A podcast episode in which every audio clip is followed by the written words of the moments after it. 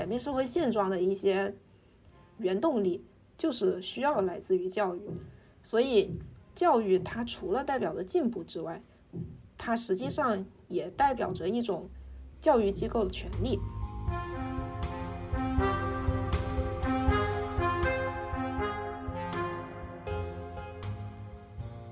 大家好，欢迎大家来到本期的三点吃茶，我是舒玉，我是岩石，是嗯，今天我们来讲一个主题，是讲讲的和教育有关，特别是嗯，我之前讲了很多期和嗯和游戏的一些理论相关，实际上我觉得这些理论，你不管讲它是有多么的前期，还是多么的后期，嗯，它实际上都需要有一个教育者去传播。嗯所以我觉得，至少是在游戏教育的这一块，我觉得还是有很多东西值得去探讨的。嗯，所以我今天主要是，嗯，借用了一本书来讨论讨论当下我们这个社会环境里边，在各个高校或者说在不同的国家的高校环境里面，大家是怎么去，呃，实行游戏的教育政策的，或者是。嗯，到底要怎么去做好一个游戏的相关的教育者？嗯，首先我们先来大概的讲一下这本书。这本书的题目叫做《无知的教师》。嗯，这个书的作者是一个法国的哲学家，叫雅克·朗西埃，他是巴黎第八大学哲学系荣誉教授，而且他在巴黎高等师范学院也学习过。他和我们之前讲过的有一本书。就是《Man Play and Games》那本书的作者叫罗杰·卡尤瓦，他们俩是校友。虽然说这两个人他们的啊生生生日隔的稍微的有点远，一个是一九一几年的，一个是一九四零年的，但是他们俩全部都是从这个学校毕业的，所以他们在互相在哲学上，还有在整个美育啊，还有社会学这些领域都是非常的啊有一些。见解的，所以对于雅克·朗西埃来说，他主要平时是在关注一些美学的哲学，或者说教育还有政治哲学这方面的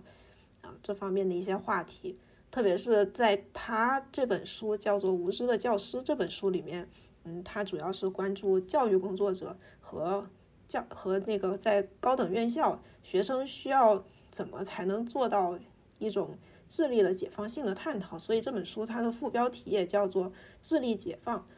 嗯，所以我觉得我们也是很有必要的讨论一下当下在高等教育机构里面，特别是游戏专业，因为我感觉游戏这个东西，说实话是一个非常让人觉得就是不不太不太好评的一个东西，因为在很久。很久很久之前，你说要在高校里面把游戏专业放进去，嗯，甚至是说，好像我记得是在多少年之前说高校里面要出现游戏专业，居然是把电竞专业开到了开到了高校里面，然后特别是那种电竞专业，它还不一定是指真的教教学生去怎么打游戏、怎么打电竞的，而是那种。把电竞作为一种商业的产业去做传播，然后我记得那个学校的这个电竞专业还死掉了。行，所以我们我们先回到，嗯，回回到就是讲那个高等教育吧。就是，嗯，对于教育来说，我觉得教育至少在我们现在大部分人的，嗯，大部分人的认知里面，都觉得它至少不是一个负面的东西，它是一个非常正向的东西，因为教育。一般都代表着进步，特别是在法国大革命之后，法国人，特别是欧洲人，他们对于教育的，嗯，对于教育的认知是非常的激进的，甚至是说他们觉得要改变社会、改变社会现状的一些原动力，就是需要来自于教育。所以，教育它除了代表着进步之外，它实际上也代表着一种教育机构的权利。所以在这里，教育。嗯，在整本书里面有一个定义，就是说教育它实际上是十九世纪欧洲的精英人士他们追求的一种现代的秩序，因为它要建立在一些有知者对于无知者的权威之上，就是因为它相当于在一种先要立一个呃有知者是更高于无知者的这样一种。大的框架下，才会才才才会觉得说，啊，教育是有意义的。所以，我们从另外一个角度来看的话，也就是为什么，呃，有时候学校里面的学生大部分人出来了，有时候还会继续，嗯，继续从事教育行业，或者是去当老师，就是因为，嗯，当老师也是需要让在教育机构里面一些优秀的学习者，嗯，但是这里我觉得也可以打一个括号，有的时候也会变成一种，嗯，优秀的服从服从者，来成为未来的教师，来教教育。下一代来教育其他的年轻人或者是小孩子，嗯，所以教育教育它是，它一方面来说，它确实是对于有知者和无知者之间的这样一个呃权威权威差距的一种建构。但是，因为教育，我觉得它很神奇的一方面也在于，就是说，因为你建立了这种呃权威的差异，所以它能通过这种。教育的意义，让其他的一些阶级的不对等，或者是其他的一些啊社会身份上，或者是更其他方面的一些不对等之间的差距削弱。所以说，我觉得这个东西它是需要需要被探讨的。因为现在教育模式的话，就这个东西，我觉得可以就是感觉可以被讨论一下。就是因为现在的教育模式，就说的好听一点，可能是说我们要。嗯，为了一个非常理想化的东西去读书，但是最后就是不得已，当然除非家里有矿的除外，就是不得已，你还是要考虑我怎么样吃饭，怎么把饭吃饱这个问题。就毕竟人都不活着了，嗯，你想再多理想化的东西，这个也很难去实现。但但是从这一点再返回来的讲的话，就是说，嗯，我们。对于教育的初衷，特别是教育要去改变整个社会，要去改变整个不对等的阶级权利的这一点的话，你不管是在呃中国还是西方，是否有真正的做到这一点，或者是说，或者是说我们我们现在的教育，嗯，全世界的教育吧，它到底是在维持现有的阶级现状，还是说是真的要教育出一些嗯？更有才的人去改变整个世界，就它不一定是改变整个世界的一些大的格局，但至少是让，比如说让一个行业，呃，得到一些全新的、全新的理念，或者是让一些人的思想做一些改变。所以我觉得，就是教育的意义，在如今看来，就是有也有很多东西是说不好的。嗯，所以我们现在，呃，讲教育的话，因为刚才讲的都比较泛，现在主要讲。说回一个比较小的点，就是游戏的教育。嗯，我感觉讲到教育，实际上有一个很很有意思的点，就是你不管去哪儿上学，你不管在什么地方上学，你不管是小学生、初中生、高中生还是大学生，基本上都离不开一个东西叫课本。对，这个课本是一个就是黄石老师编写的，然后可以看一下，这个是他自己。编撰的一本讲游戏设计的课本，它这个它这个课实际上是啊，它这个课本实际上是一个系列。这个数字游戏设计这本书是只是它一个系列其中的一本。嗯，对。然后它这里介绍也是说，呃，这本书它主要是呃第一部分主要讲的是游戏的基本概念，然后第二部分是讲的游戏的案例的剖析，就是他会给你讲几个。比较大家比较熟知的游戏，然后通过这些案例来讲游戏里边的一些设计元素。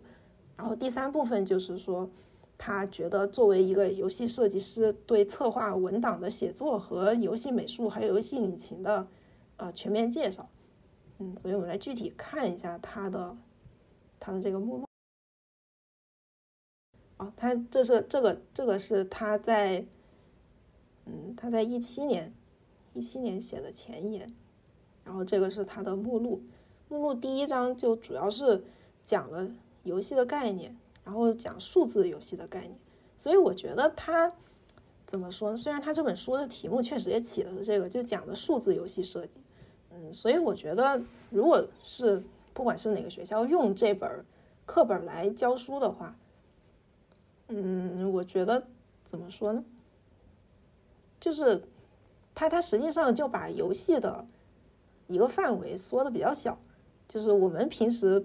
讲的游戏，或者说我在嗯之前的很多期里面讲的游戏，实际上都没有非常的一定要局限于在电子游戏或者说数字类的游戏里边。但是他这本书，嗯，我是觉得如果作为一个游戏设计的专业来说的话，他这本书只只强调嗯数字类的。游戏设计，我觉得这个格局其实还可以再打开一点，就是咱咱还能做桌游呢，别的不说，还能做桌游。然后我们可以看一看他对嗯游戏的基本的介绍，一个是他他先给你介绍了啥是游戏，然后通过嗯通过现在比如说一个呃感觉是一个中型中型游戏公司吧。中型游戏公司里边，呃，会有的一个游戏的团队，然后这个团队里边会分成什么什么岗位，比如说策划、美术、程序、音频和测试，还有运营。然后他会给你讲游戏产业是产业链是怎么弄的，然后甚至是他会给你讲世界的游戏产业，甚至是把玩家专门给你呃剥离出来讲，是玩家之间有一些什么年龄差异、性别差异、心理差异。嗯，所以我觉得这个东西就是他只用了十六到十九页，大概三四页，三三四页的页数来讲这个，可能讲的也不是很多。但是说实话，这个东西就是讲的非常的，嗯，入门级别吧。然后第二个是他讲游戏分类，游戏分类它又分成什么平台类、动作类、射击类，其实也有点像我们平时在讲一个电子游戏的类别。但说实话，它这个，嗯。怎么说呢？它这个类别实际上也都是按照可能，可能在这个世纪吧，两千年之后吧，或者说，嗯，上个世纪大概九十年代之后的游戏，八九十年代之后的游戏，嗯，现在这些游戏的分类来分的，或者说是按照商业游戏的类别来分的。但是我其实是，啊，很好奇，就是如果是有些游戏它是非商业类的，实际上。也不太能完全的归为它分的这几类，然后，对，最后他又把游戏设计的要点给你分了很多类。总之就是，怎么说呢？甚至是他这本书就一百一百二十多页的书，还给你把把不同的游戏引擎怎么用都告诉你了，什么 RPG Maker、Game Maker、Unity、UE。然后甚至告诉你游戏的三维美术要怎么做，用哪个软件，你要怎么去渲染，然后数值怎么策划，关卡怎么设计，系统怎么设计，游戏策划文档怎么写。其实我就觉得很奇怪，虽然不能说我在游戏行业工作了多少年，但是至少我以我现在的经验能接触到的，就是像像他这样，他这个只能说是他他这本书只能说是。给整个游戏产业，或者说，嗯，现现在的商业的游戏产业定了一个大的框架，让学生去怎么去看现现在的这个大框架是怎么样的，甚至说，咱们这个这这个框架，而且它还会随着时间在变，所以我我我自己实际上是比较怀疑他这一套逻辑的，或者说我们可以看第二本书。第二本书叫做《这个游戏设计概论》，嗯，这本书是，也是一些大佬一起一起写的，然后是清华大学出版社出版。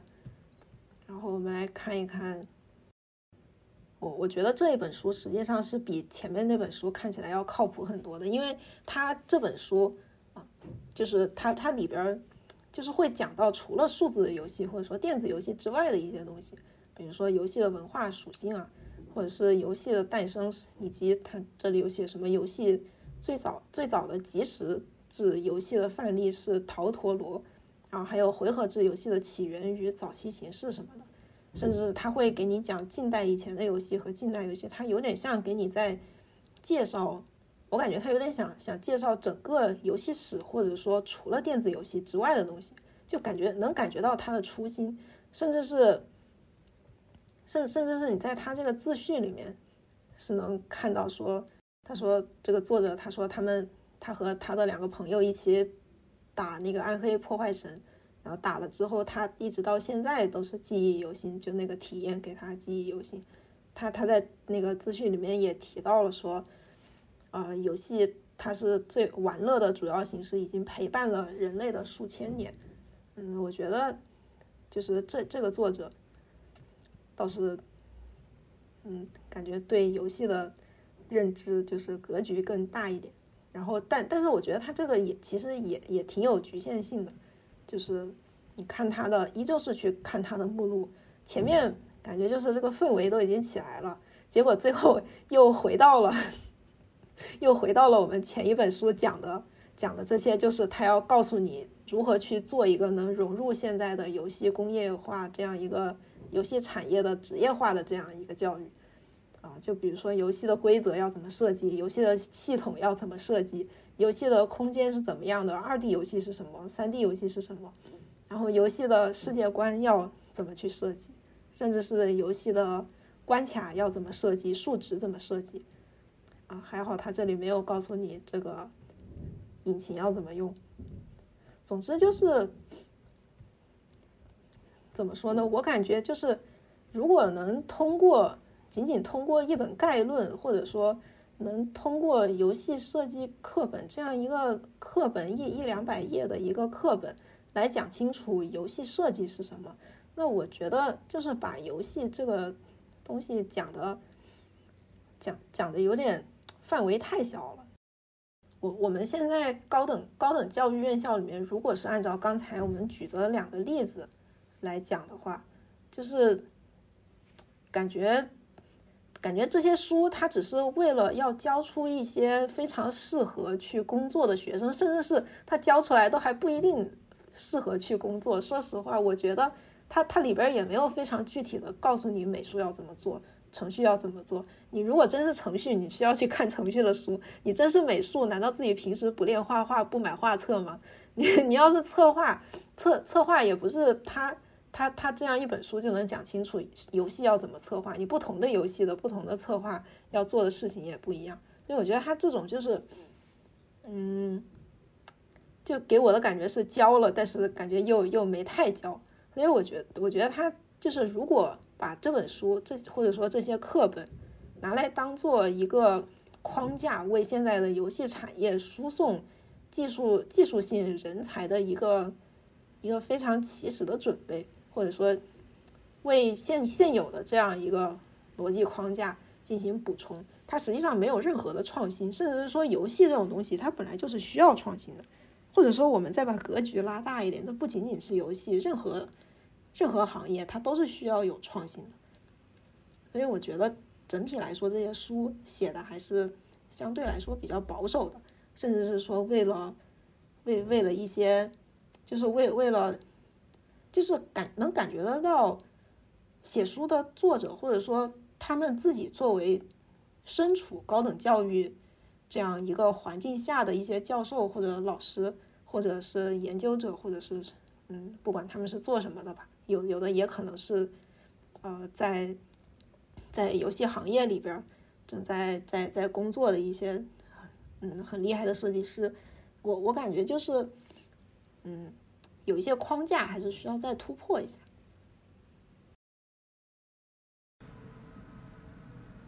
嗯，我有一个问题啊。就是，是不是不太不太应该拿一本书来去，呃，讨论这个这一个学科怎么样吧？就好像我们建筑也有建筑设计概论，但是我们肯定不能说，这建筑学就是拿着那本书来去讲建筑学的，就是它肯定是有一套除了这本书以外的其他的很多东西来辅助它，辅助或者说或者说甚至说，它根本就不是最重要的。嗯，来完成这整个学科的，我感觉是不是你拿这两本书来去去，就直接去说这个游戏教育是不是有点儿啊？我是感觉有一点儿，我不知道，感觉怪怪的。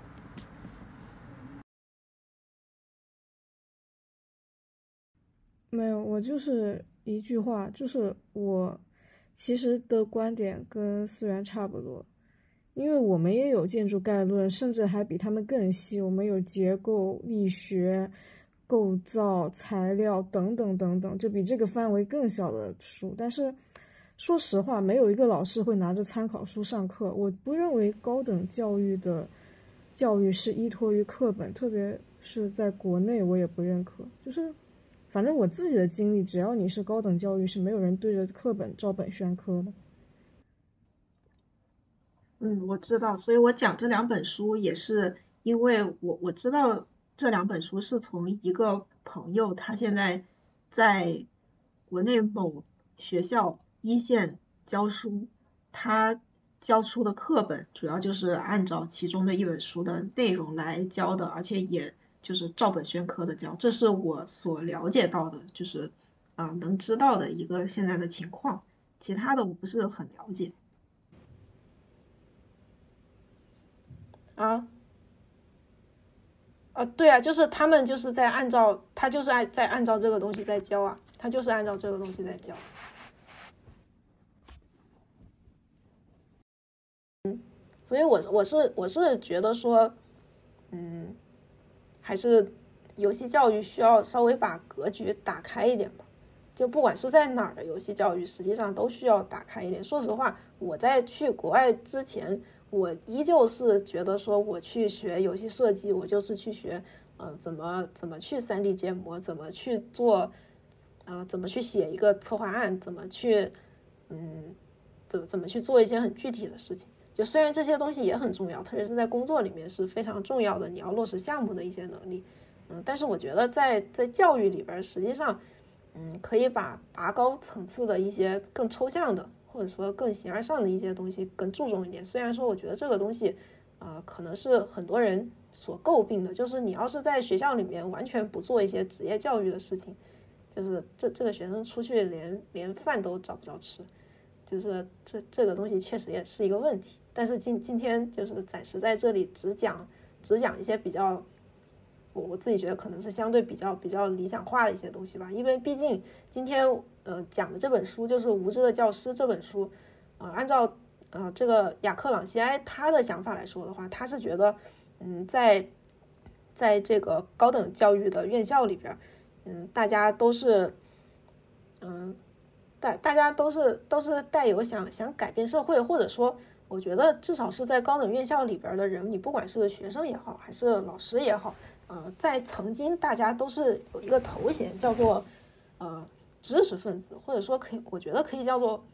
曾经可以叫做公共知识分子。虽然虽然知识分子和公共知识分子这个这两个词儿在现在已经不是什么好词儿了，特别是公知这个词，就已经感觉就说谁谁谁是公知，就是这个人已经变成一种就是喜欢乱说话，然后嗯不知道在讲一些什么的一些人，嗯，所以这但但是从他的背后曾经的那个原意来说的话，我感觉是。嗯，一些在学校里面，他的呃有有想法、有知识的人，他是更希望，嗯，更希望从怎么说呢？嗯，更更更希望更希望从学校，或者说难得有这样一个象牙塔的机会，你创造出一些引领性的东西，能改变整个社会上的一些啊现存的问题和状态。嗯，所以雅克朗西埃他也是说，他说他以前是认为教师的主要任务就觉得是要，呃，是要老师把知识逐步的传授给学生，就相当于我就念 PPT 就行了，然后我的学问让学生知道就行了，他们对这个知识本身，这个句子本身的意义有什么想法并不重要，只要他们能记住记住这个知识就行。但是，啊，直到后来这个朗西埃他又觉得说这。那个教育，它实际上是一种塑造塑造心智的过程，因为它让学生经历了一种从简单的思想到一个复杂思想这样一个循序渐进的过程，所以最后学生他不管是在学术上，还是你在做其他的事情上，都会形成一种自己的判断。嗯，我感觉这一点实际上有点像，就是呃，就比如说呃，一个一个一个学艺术的人，他可能在学完。整个四年的艺术的这个学习之后，本科的学习之后，他会有自己的一个艺术审美的标准。嗯，一个一一个平时写论文或者说做某一项科研的一个人，他可能嗯在学完了自己的大学阶段之后，他会对自己，嗯，他会他会对自己整个呃学术的审美，或者说自己整个学术的判断标准有一些更不同的品味。我觉得这个或者说这种品味和判断，实际上是嗯整个高等教育需要给现在的学生带来的一些智力解放的一些因素在这儿。然后朗西埃他就举了一个例子，说嗯那个。人类儿童他学的最好的实际上是讲自己的母语，因为母语是我们从来不会说我去报一个什么班让我的孩子去学母语，感觉这样就真的很怪。但是你可以去报一个英语班去学第二语言，所以我觉得这种你自我自自我去探索、自我去学习、主动探索的学习的方式，我觉得和游戏其实也很类似，就是一种嗯主动去。主动去思考的这样一个，嗯，这样一个行为，它实际上是是非，呃，朗西埃曾经认为的那种，就是你把知识传授给学生，啊，然后学生听了听了就记住了，我背住了，下次考试能考一百分的这样一个性质，它是它是不一样的，它实际上是这，或者是我觉得讲一个这么一个话吧，就是说有一点像，啊，学生他。真正学到了一些东西之后，他整个人是有一种被升华的感觉。所以朗西埃他在经过一系列，因为他自己也教课嘛，他自己教教完一系列的课之后，他自己就觉得说，嗯，考试实际上只会让学生懂得二元对立，就是说，嗯，我答 A 这个事情它就是对的，但是我答 B 它就是错的。所以我知道了什么东西是对错，但是。就有点像我知其然，但是不一定知其所以然，啊，特别是朗西埃他也很讨厌用一种成绩的方式来证明低智商与高智商的区别，所以我觉得这个东西也是远离了教育本身的意义，就有点像是我们最后去判断一个，就是最后整个社会都会变成那种，就是认为高智商的人比低智商的人是要是要好的这样一种。这这样这样一种社会的心态，嗯，我觉得这种心态实际上也是值得我们所有人来反思，因为，因为我是觉得现在你不管是工作上也好，还是不管在哪儿吧，我总是能感觉到身边的，啊，身边身边有一些，有有一些有些人的想法会会是觉得说，嗯，我我只做正确的事情，但是我从来不做我想探索的事情。就是，嗯，感觉选择一个正确性的东西是非常重要的，但是在实际上在教育里面，我觉得正确性这个东西实际上并不是，就是说它并不是首要的，首要的是学生学生要开化，他要他要去顿悟一些东西。所以，所以再再回到刚才说的，啊，我们说的那两本游戏教游戏设计的那个教材的问题。就是说，呃，当然，如果如果有好老师的话，就是能教，就不按照这个课本教，就也是 OK 的。只是说，这个这个好老师，我是没有没有机会能去经历过，就是，就也可以这么说。但是，如果我们只是从这个课本本身来讲的话，就是这这个课本本身的意义，它也是把整个整个教育体系的，呃，教育出来的学生输送到了现在的。社会的岗位上，就是他，你不，就是他还是会变成，最后变成了一个职职业教育。嗯，我我特别是我是觉得，对于游戏这个这个职业来说，或者说游戏设计，或者说和游戏相关的职业来说，啊，这这种一是一，二是二的职业教育，或嗯，我觉得这这个这个可以。可以不那么不那么的严谨，反而给更多的创造空间，我觉得是会啊是会更好的。所以在在朗西埃这里，他自己也觉得说，嗯，什么东西或者说怎样才能让一个老师变成一个比较好的老师？所以说就是要像苏格拉底那样，就是你给学生去提问题，然后让他自己去思考、去顿悟，说啊这个事情它为什么是这样子的？所以。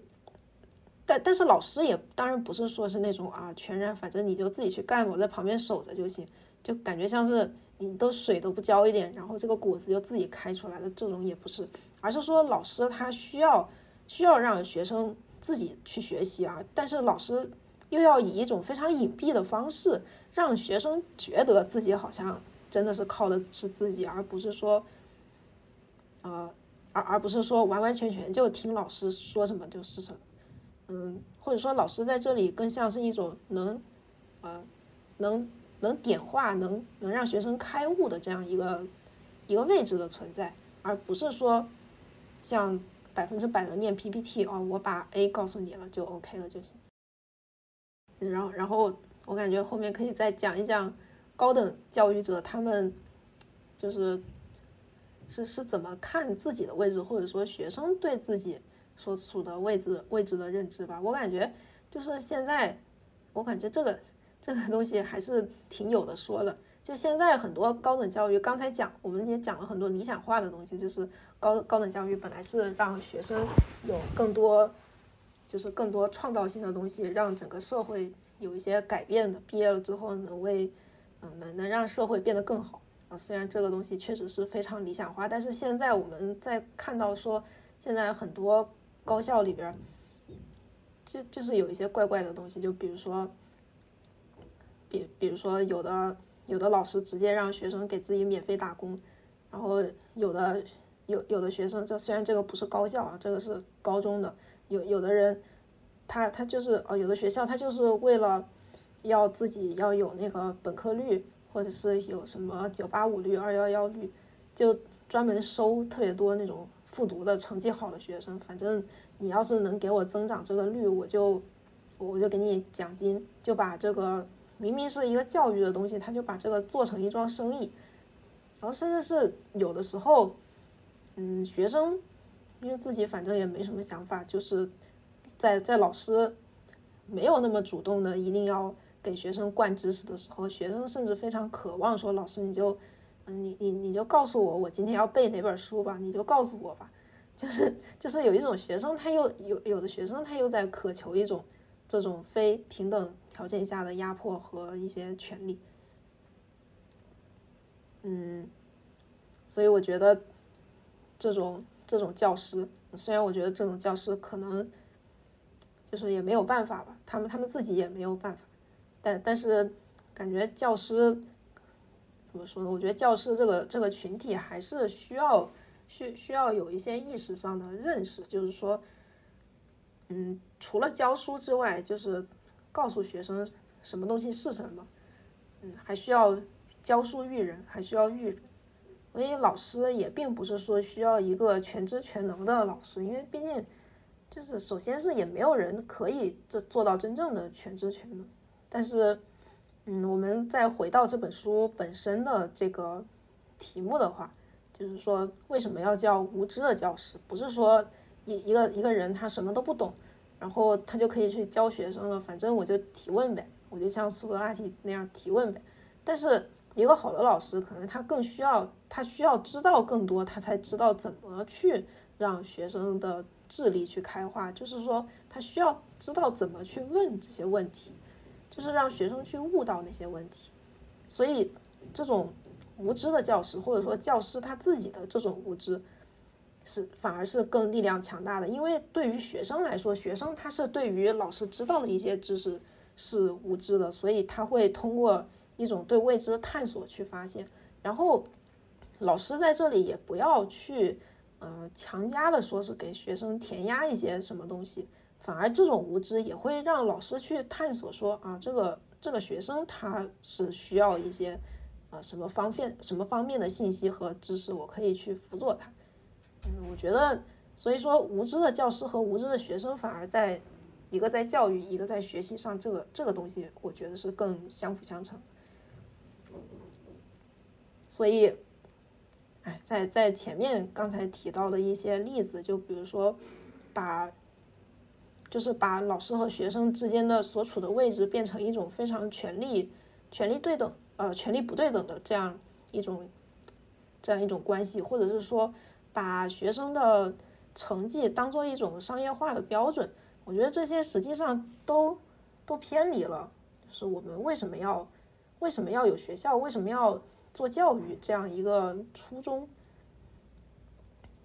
嗯，然后我我感觉可以再聊一聊，再聊一聊最近的一个热点吧，就是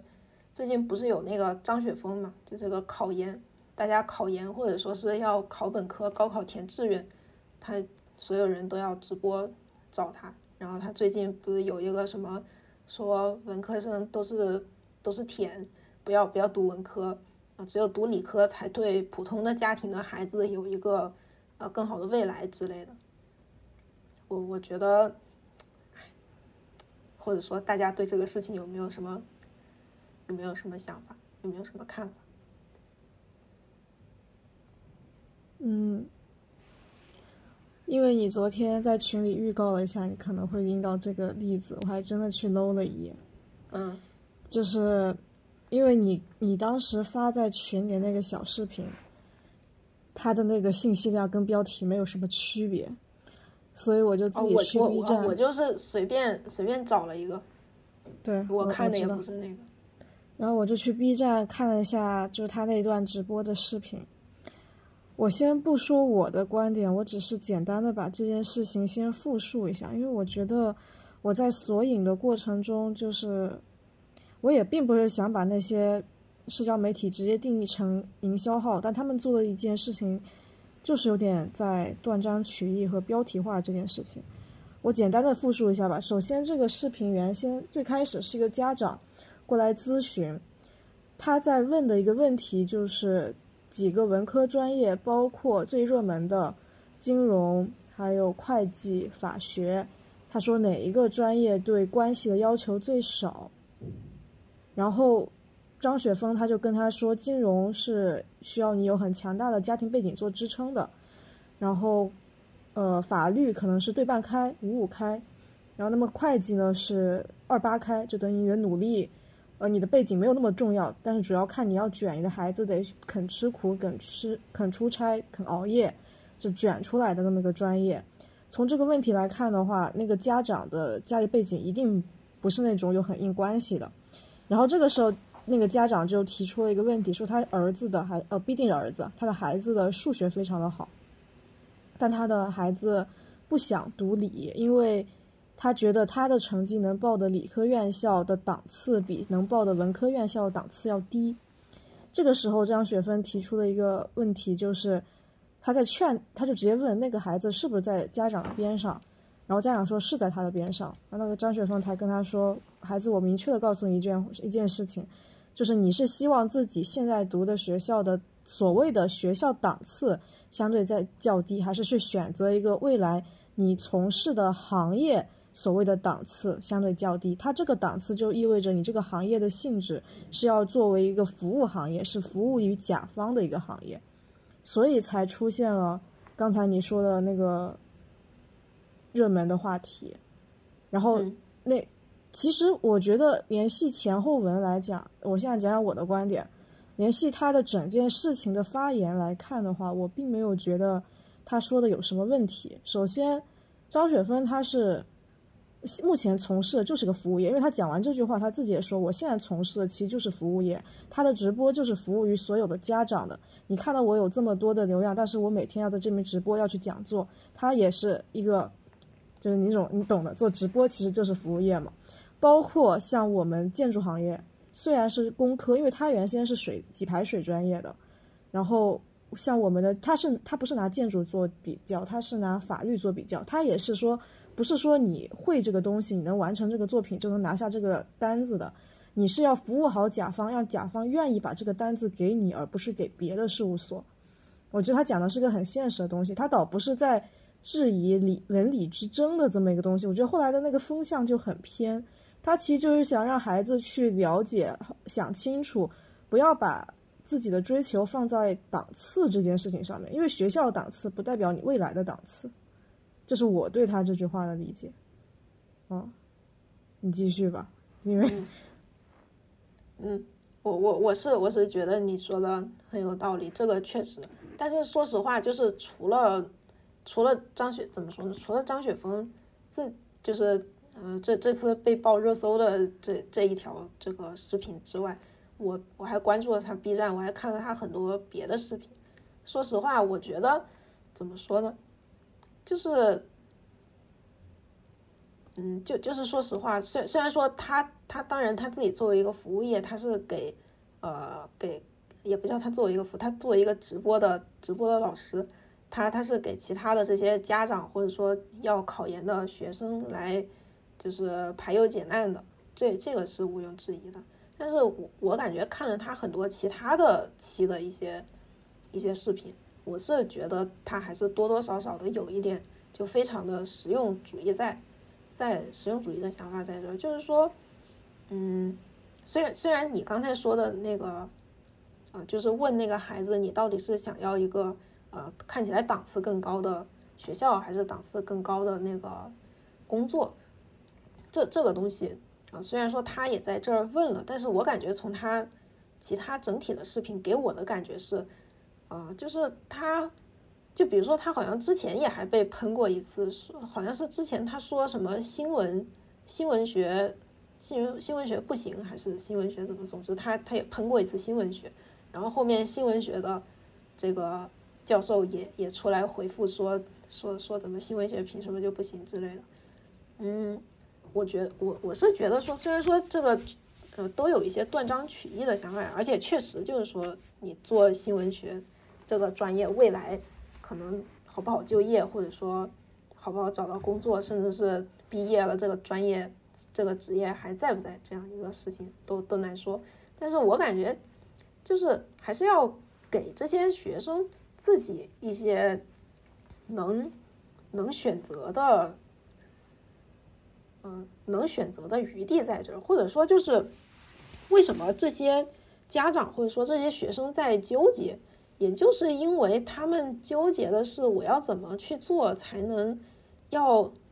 才能要符合当下社会给的一种期望和标准。就比如说像刚才你说的那个，呃，说说文科文科那个都是舔的这这个事情，呃，他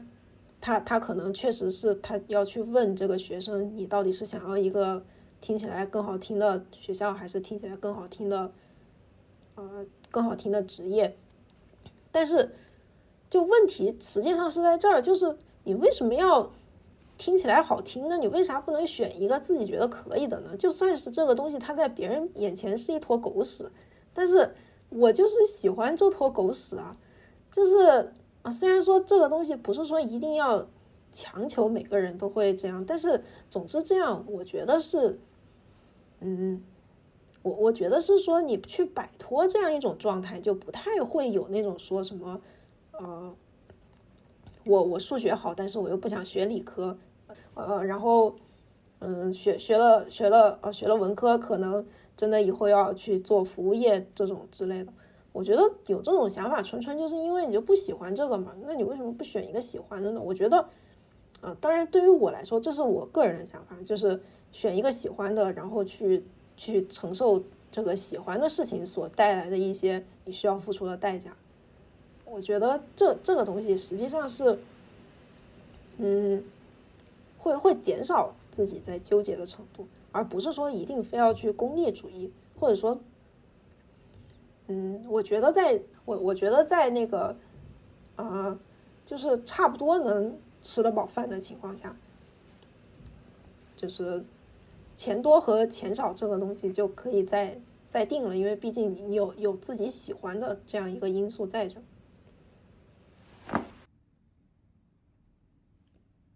嗯，我我记得之前，嗯，hello hello，就是我记得之前有一次，嗯，就是机构里面讲了一个，就是关于那个作品集的几种风格的一个事情，嗯，然后后面。就是都结束了之后，大家都觉得讲挺好的，但是有一个学生上来就问，就是老师，我怎么能让我这个作品看起来比其他的作品更厉害？嗯，然后当时我觉得他的这个想法其实挺好的，能证明这个例子，就是可能我觉得文科文科还是相对是偏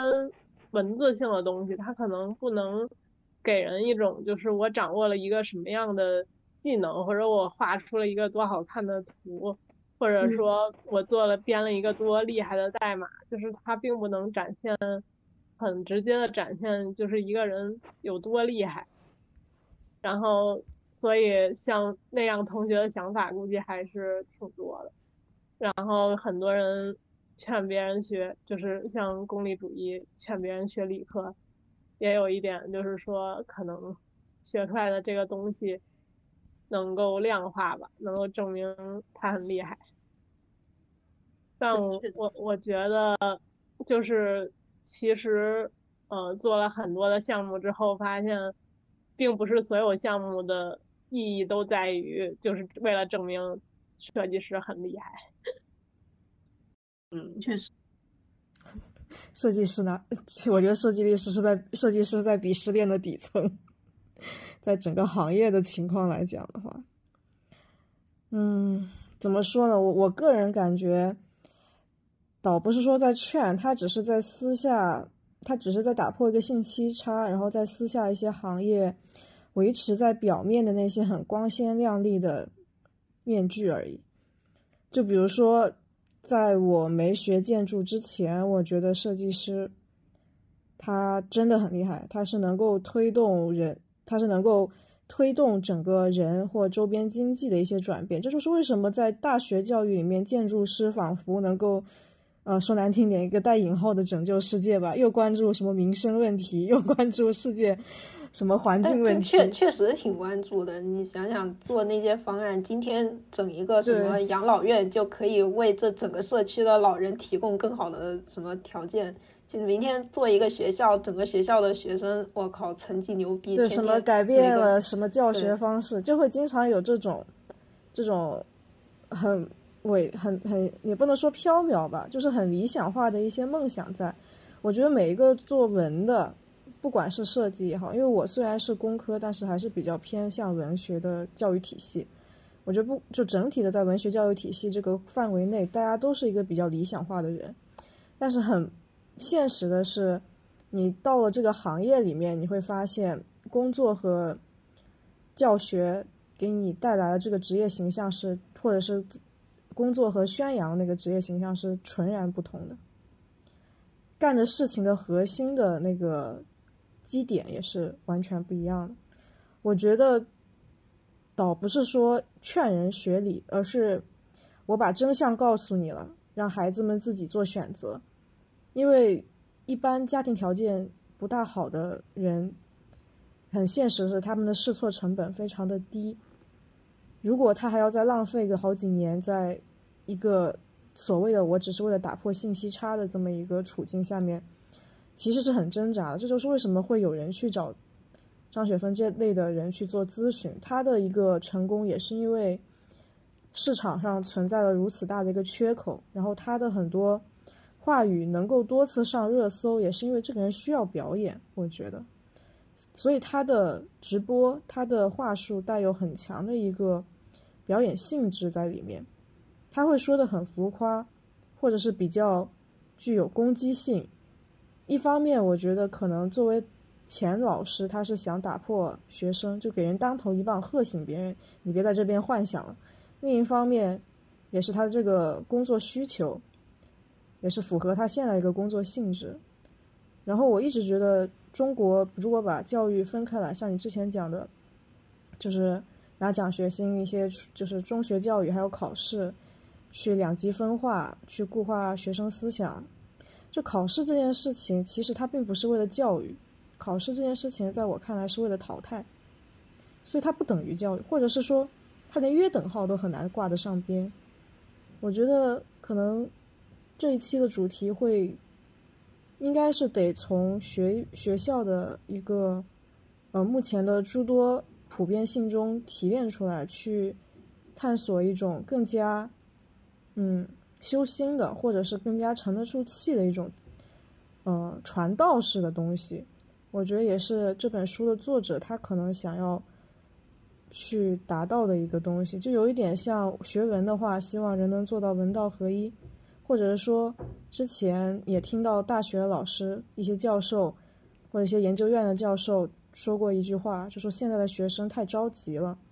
我们太着急的想知道一些答案，就比如说大学教育我们怎么去写一篇论文，然后我们可能一篇论文有一百多本，甚至两百多本，至少要一百本左右的一个大量的参考文献，可能在几个月或者是在一年内就全部翻阅完了。其实，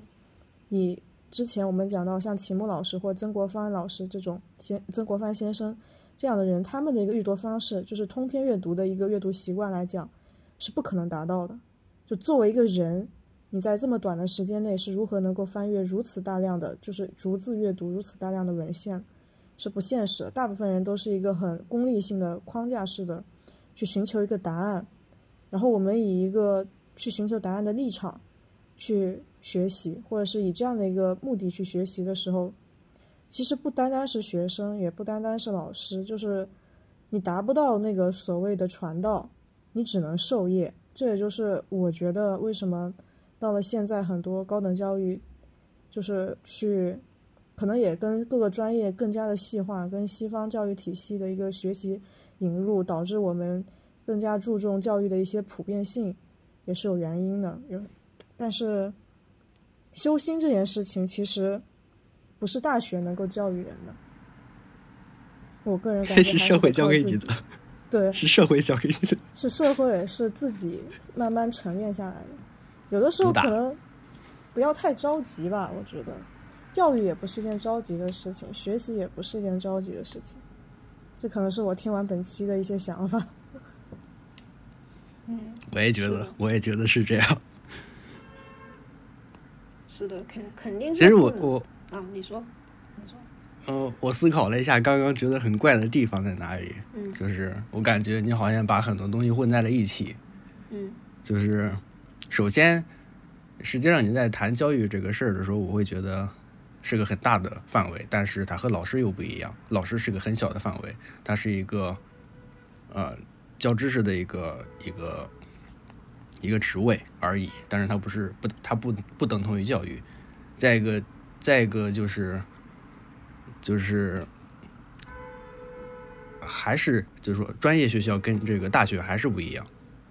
嗯，因为人家名字就叫做专业学校了，我觉得也不太能要求人家去教一些这个要你有理想啊，要你有追求啊，对吧？也不会教这些东西，因为那些不符合他作为一个名字就叫专业学校，对吧？不符合他们一个最终的一个目标。然后大学自然也分为。大学也会分，也不能说分阶级吧，就是说他们各有不同的一个目标。我觉得不太容易，就是把这些东西混在一起不太好，不太容易去讲。不过也也也还也还行，反正我是觉得，嗯，就是怪在这里了。嗯。嗯，我啊，你说。没了，你可以，你可以说一下，你可以说一下，嗯，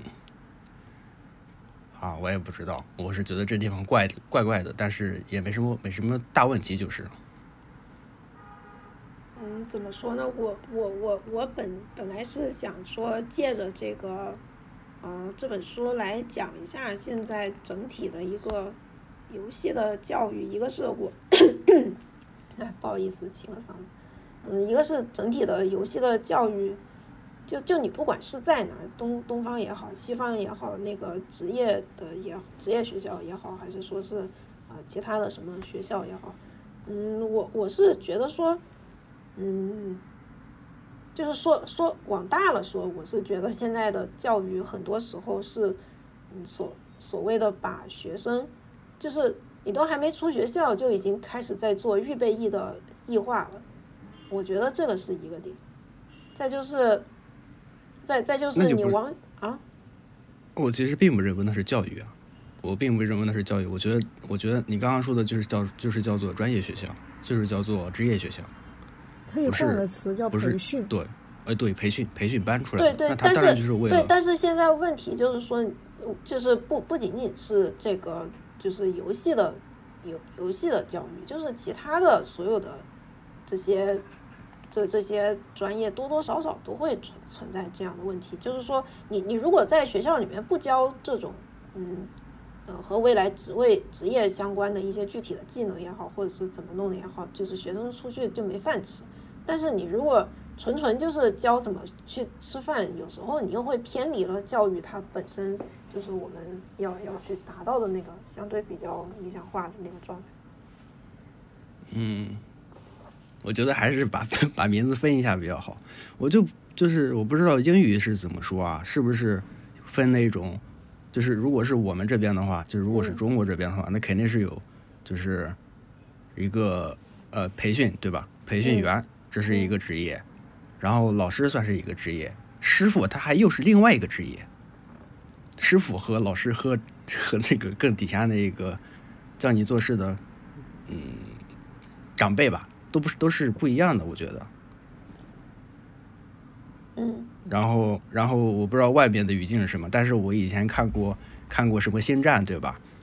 那个星球大战啊，嗯。那个这个什么欧比旺老师，哎，你看他们不是喊欧比旺老师，他们说的是 Master 欧比旺，那显然就不是什么 Teacher，对吧？哦，对，是。我感觉，我感觉我们在说这个教育的时候。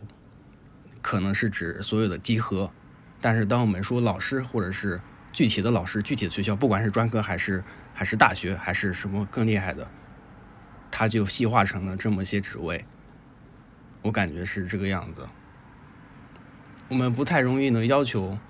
一个专科的学老师让自己的学生去去追求梦想之类的，我们也不能要求一个追求梦想的人去。一个追求梦想的一个大学教育，去让学生去立马去工作，我觉得不太容易这样去，或或者这样去批评吧。我我我同意你这个点，但是实际上我我觉得这个东西有时候也不会因为你刚才说的，就比如说呃不会这个专科的学生和老师不会因为自己在这个位置，所以就去呃要求一些超出自己能力范围之外的事情。我我觉得这个东西其实就有点像是呃比如说。比如说，我现在在一个专科学校里，但是我我我选择专科学校里面的这个专业，就我有那么多专业可以选，但最后我还是选到了游戏，呃，游戏设计，或者说这我就三 D 建模吧，我是一个三 D 建模的学生，但是我选择这个专业，至少是我不讨厌这个专业吧，当然这个东西也有可能是莫名其妙就被调剂到这儿来了，这个这个另说，但是，但但是假设。一个学生，他不管是在，比如说他是在清华也好，还是在一个其他的什么学校也好，嗯，在一个专科学校也好，嗯，我选择这个专业就是因为我还挺喜欢这个专业的。那那这种情况你又该然后学不到，就是嗯，然后就学不到你说的那些更加呃更加对，就是他也有需要学到那些我们可能讲的比较理想化的那些东西。他这是一个好。好问题，对，就是你就就有点像是说，我假设我作为一个清华的学游戏设计的学生，我没那么高的理想，我未来也不去当教授，我就想靠游戏在互联网大厂吃个饭。那那你说清华天天在教育这个，你要怎么去做一些非常高大上的事情，用游戏改变全人类？那那这个东西其实也挺违背啊。只能说我进清华当时纯纯就是因为我可能考的分比较高的，虽然我不是清华的，这个感觉这句话说的有点那什么，但但是我我觉得这个东西它就是会存在有这样一种错位，因为把学生分到专科还是分到清华的这样一个啊，就是分分学生的条件，并不是说是根据学生，我是我我是真的想去。就老老实实、踏踏实实做这种，啊，比如说我就是想想去做三 D 建模的，我就想做三 D 建模，还还是说，呃，我就是对游戏有一种非常理想化的追求，我就是要去做这个世界最牛逼的游戏，我就是要改变现在游戏行业的整个一个什么环境状态。但但是他分的时候不是按照这个分的呀，他是按照考试分数分的呀，甚至是说可能会。跟跟这个学生他自己的家庭背景，比如说在一线城市的学生，他就更有可能会考上清华；在在可能在十八线什么小城市的学生，甚至在农村的一个学生，他从小就只就就甚至连游戏都没有玩过几个，就只是跟同学一起和泥巴玩，就就是这种用这种信息差导致的，最后被学生被分流到了不一样的地方。所以说，在不一样的地方，我以为我所接触到的最大的世界就只有这么大。就就是说，我的想法和我的想要的东西是是不符的。我觉得这个东西实际上有一个错位的关系。那肯定有错位啊，因为，嗯，我先说完吧，还是你说，呃，因为众口难调，这个没有办法的事情。但是我觉得这也不是问题，因为如果我继续沿着之前延时的那个说说的话，就是你你学习，你不是说你你只在学校学习啊，你你 你你因因为你你学习你要终身学习，你你要是如果我是一个，比如说你刚刚说的，你是一个高等学校哎很厉害的学校出来的学生，但是你不会，你没有具体的具体的这个。呃，操作上的技能，从而没有办法入职之类的，那他那他接下来的一件事情肯定是遭到社会的毒打。那么如果遭到遭到了毒打，那不就是一种一种再教育吗？相反，或者说同样的，你一个专科出来的，如果你发现你一直做在做技术，会发现自己一直停留在某一个地方。如果真的是有理想的啊同学，他自然也会说再往上再往上进一层，或者说是。或者说是自己看书也好，怎么样也好，反正也是也是遭到了社会的毒打，啊，或者说是遭到了生活的毒打，然后他又继续去去学习。不过就是就是每个途径都不一样嘛，这只是说个人，呃，每个人的这个路线都不太一样，然后教育只是给那给上一个那样的机会。嗯嗯，我接着你的话讲，就是。呃，我完全认同，就就刚才思源讲的，就是有其中一个点，还有一个点就是那些专科的同学们还有伙伴们，他们去了专科，其实怎么说呢？它的根本原因并不是说，呃，你学习不好，智商不高或什么样，其实它的最核心就是他考试考输了，就是我们从高等教育之后，就前面这么多小学、初中、高中这些东西。你看起来在学习，其实就是在做一场竞赛。不管你是靠智力取胜，还是靠努力取胜，还是靠所谓的背景取胜，但是必须要认识到，高考已经是最公平的一场社会竞赛。就是你不管怎么说，说实话，我在这里插一句，我觉得现在的高考也没有那么的公平，它只是在算分的时候比较公平，因为你不能作弊。除了这一点，其他的所有的东西，我觉得就从教育资源来看，是一点都不公平。对啊，但它已就算如此，它已经是整个社会最公平的一场，因为你会发现后面的路，简直那条资源就是天堑，哪怕你的实力可以比他高两百分，一点用都没有。就是我还是那句话，就是你如果在那一场竞赛中输了，不代表他的智商低，不代表这个人就毁了，并不是这样，你只是输了一场比赛。如果你够狠，你后面还有那么多场人生，他永就你还只要不是死在了高考高考的考场上，你后面还有这么多路。对，我觉得你现在说的和你刚才说的那个就是，呃，后面有两百分高的努力都是天谴的这个东西，它是有点矛盾的。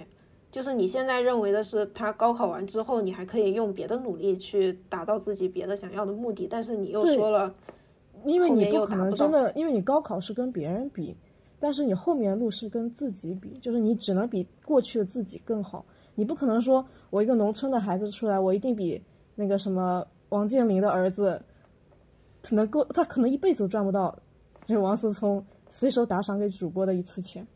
但你只能跟自己比。如果你的目标是我，我想说的是，高考它给了你一次进入庙堂学习的机会，但是现在这个时代，庙堂的壁垒已经逐渐被打破了。当年我们可能看到那些。就是儒学大家看到一些那些老师，你只能进入这个学校的内部讲堂或者是内部论坛，那个论坛甚至还要入场券。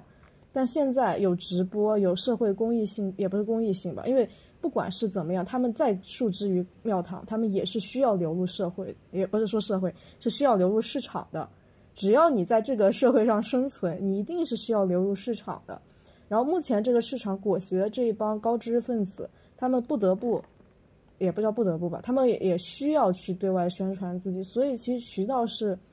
更加的比早年更加的打开了。只要你有心，你还是有机会去接触到一一些比较深刻的东西和一些比较深刻的思想。我反而觉得最可怕的是，就是从近几年来短视频兴起，还有之前那种特别短的标题党的那种视频兴起以后，我感觉人他其实不愿意去深度学习。大部分人他的一个本就是最 最根植于他们本能的一个东西，就是我只想去更加快捷的了解到一个答案。要不然短视频是不会这么有市场，不会兴起的如此之快。人其实不不喜欢学习的过程，人其实就只是想要那个答案。大部分人，我不是说所有啊，就这个东西，我觉得如果你自己从个人的角度出发，想要去打破的话，那路子特别多，只要你愿意找，路子现在真的已经比过去多很多很多。现在很核心的问题就是我们太渴望答案了。但但是我哎还是会觉得说，现在虽然说理论上看上去好像路子变多了，但是实际上有时候你要在某一个圈子里，这个隐形的东西还是看不见的。就比如说，假设啊假假设我想我想嗯做一个什么方向的研究，但是我对这个方向的研，甚至就是说我在网上我你要我去搜，我都不知道从何开始搜，就是我用什么东西去搜呢？我对这个东西就纯纯就是一片空白。那就是你当时那一场仗啊，不是说你啊，就是那就是只能怨自己当时没有考赢，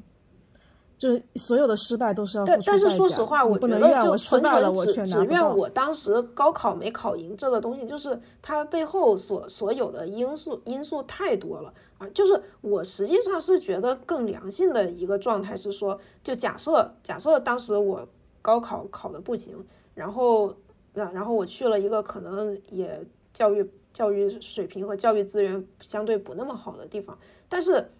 假假设我以后再通过另外的一些呃一些渠道或者一些操作，我能让自己再去其他的什么地方，可以让我相对来说比较轻松的得到另外一个渠道的信息，就是这这个难度就是它可以，就是它不会有那么多的壁垒。就感觉是，就假设假设，比如说我现在要去学，要去学什么呢？假设我现在要去学金融吧，你说我这身边一个认识的学金融的都没有，我爹妈也不学金融，我亲戚也不学金融，我同学也都不是金融的，但是我就是想去学金融，那那我怎么办呢？甚至是你让我去搜，我那我就只能只能去看张专雪峰的视频，然后老师我想学金融，我要怎么办？不是不是，我边上我边上就有专升本很多，我我知道，我知道有专升本，但就是你要说我我身边也有专升本的，但是我我的意思就是说，我如果我作为一个我身边没有相对应的资源，但是我又想要去获得这个东西的话，就是困难，就是难度，我觉得也还是在这儿的，就是这种难度，我觉得它是在于我不知道，我不知道，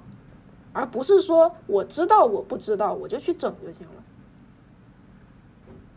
就不是不是不是这种信息差，现在也很容易打破啊。我有我我就我家里有有搞金融的，你可以你联系我就好了，就是什么。哦，不是，那问题不是我，我这个金融在这里举举的只是一个例子。不，我知道，我我我我觉得我觉得也是一个例子啊就是你嗯你如果对，你想那这只是因为正好假设我举的例子跟你的例子撞上了，你正好有有真有认识。好吧好吧好不是你我我来我我我也是举了一个例子，我只是说你你要去想想要连获得这个样一个资讯，那也去你就去做就行了，你不做是不会有不会有那个，对，就是你会以做为那个壁垒很高但是我需要去你会觉得那个就是途径肯定也不会那么简单。我说的就是我我我知道你说的那个途径不会这么简单，但是我觉得你就是这途径不简单是必然的，因为那个人的上一代的途径比你们还难，就他们的他们的那些背景是一代代人积淀下来的。你的长辈他没有那个途径，你的长辈或者是没有办法得到通过自己的努力实现阶级跨越。如果你想得到这个东西，实现跨越阶级的信息的话，那只能让你自己足够强大去跨越这个壁垒，阶级壁垒。如果你强大，你强大不到那个份子上份上的话，你没有办法一边说啊我的难度比别人大，那是必然的。有些人出生就在罗马，有些人还要走到罗马。啊，是的，所以这个东西就是说我我只是想尽量去打破每一个人离罗马的距离。不可能的，我我个人 你只能靠自己努力，或者或者这么说吧，就是一个是尽量去尽量去多修几条路到罗马，有的可以多修点不一样的高速去罗马。再就是这个世界上可以不一定只有一个罗马。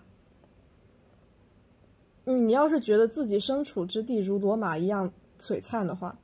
也是可以的，就是你的心态的问题了。然后你说靠几个人力量去修一条路前往罗马，我觉得罗马其实也不是一个如此美丽的地方。当你真的步入罗马的时候，这个东西怎么说呢？而且那个路不是靠几个人的理想化的奋斗就能实现，它是一个社会推动，就是你顺势而为的话，那个路可能就被水水渠给自然而然的冲刷出来了。但是你要自己去开凿人工运河，那。历史上王朝开运河的，基本上开完马上就暴动了，它代价可不是你个人能承担得起。但是说实话，我我我去，我也不是一个王朝，我只是想要到达一个我自己觉得是罗马的地方。那你就走自己想去的，比如说我觉得那个罗马就不在那边，那你就去走去你想去的那个罗马，然后拼尽全力。对，所以所以就是社会的多元化嘛，社会的多元化。嗯，对。那就不是一个标准的学堂的问题了。对，所以我是觉得说，这不是一个对对标准。对，但是现在的学堂的问题就是说，很很多很多时候，嗯，高等教育还是会偏离他自己，就是需要需需要有多元化的这样一个一个环境，或者说一个一个状态。我老觉得不是偏离，是这个。就在这个社会要求和市场给它塑形成这个样子的啊，那不就是偏离了吗？就他本来应该是那样，然后他现在变成不是你不是我们俩的重点就在于，我不认为本来那个特别理想化的样子就是他本来该有的样子。就是就是我我不不觉得就是我在理想中树立了一个完美形象，然后我们就他应该是应该是那个样子，我觉得不是这样的。你只能说我突就是你只能说希望。有一个呃，成为一个伟人，然后推动了大家往那个你心目中的理想化的东西去践行它。但是每个人理想化的东西是不一样的呀。就可能你的理想的那个黄金世界，你理想的罗罗马，跟别人理想中的罗马，我我我没有说罗马，我我说就是好吧，我我再说回我想说的是这本书，它本来想说的就是说高高等教育就应该是要做到一个更多元化的，老师不要做那种就是只管答案的正确与否，应该给学生留更多的空间，这样 OK 吗？啊，这个没有问题啊，这是他的一个理想。啊，对，这个是我刚才想说的。感谢大家的收听，啊，我们的播客在小宇宙和苹果播客等平台同步更新，啊，这里是三点吃茶，我是舒玉，我是岩石，我们下期再见，拜拜。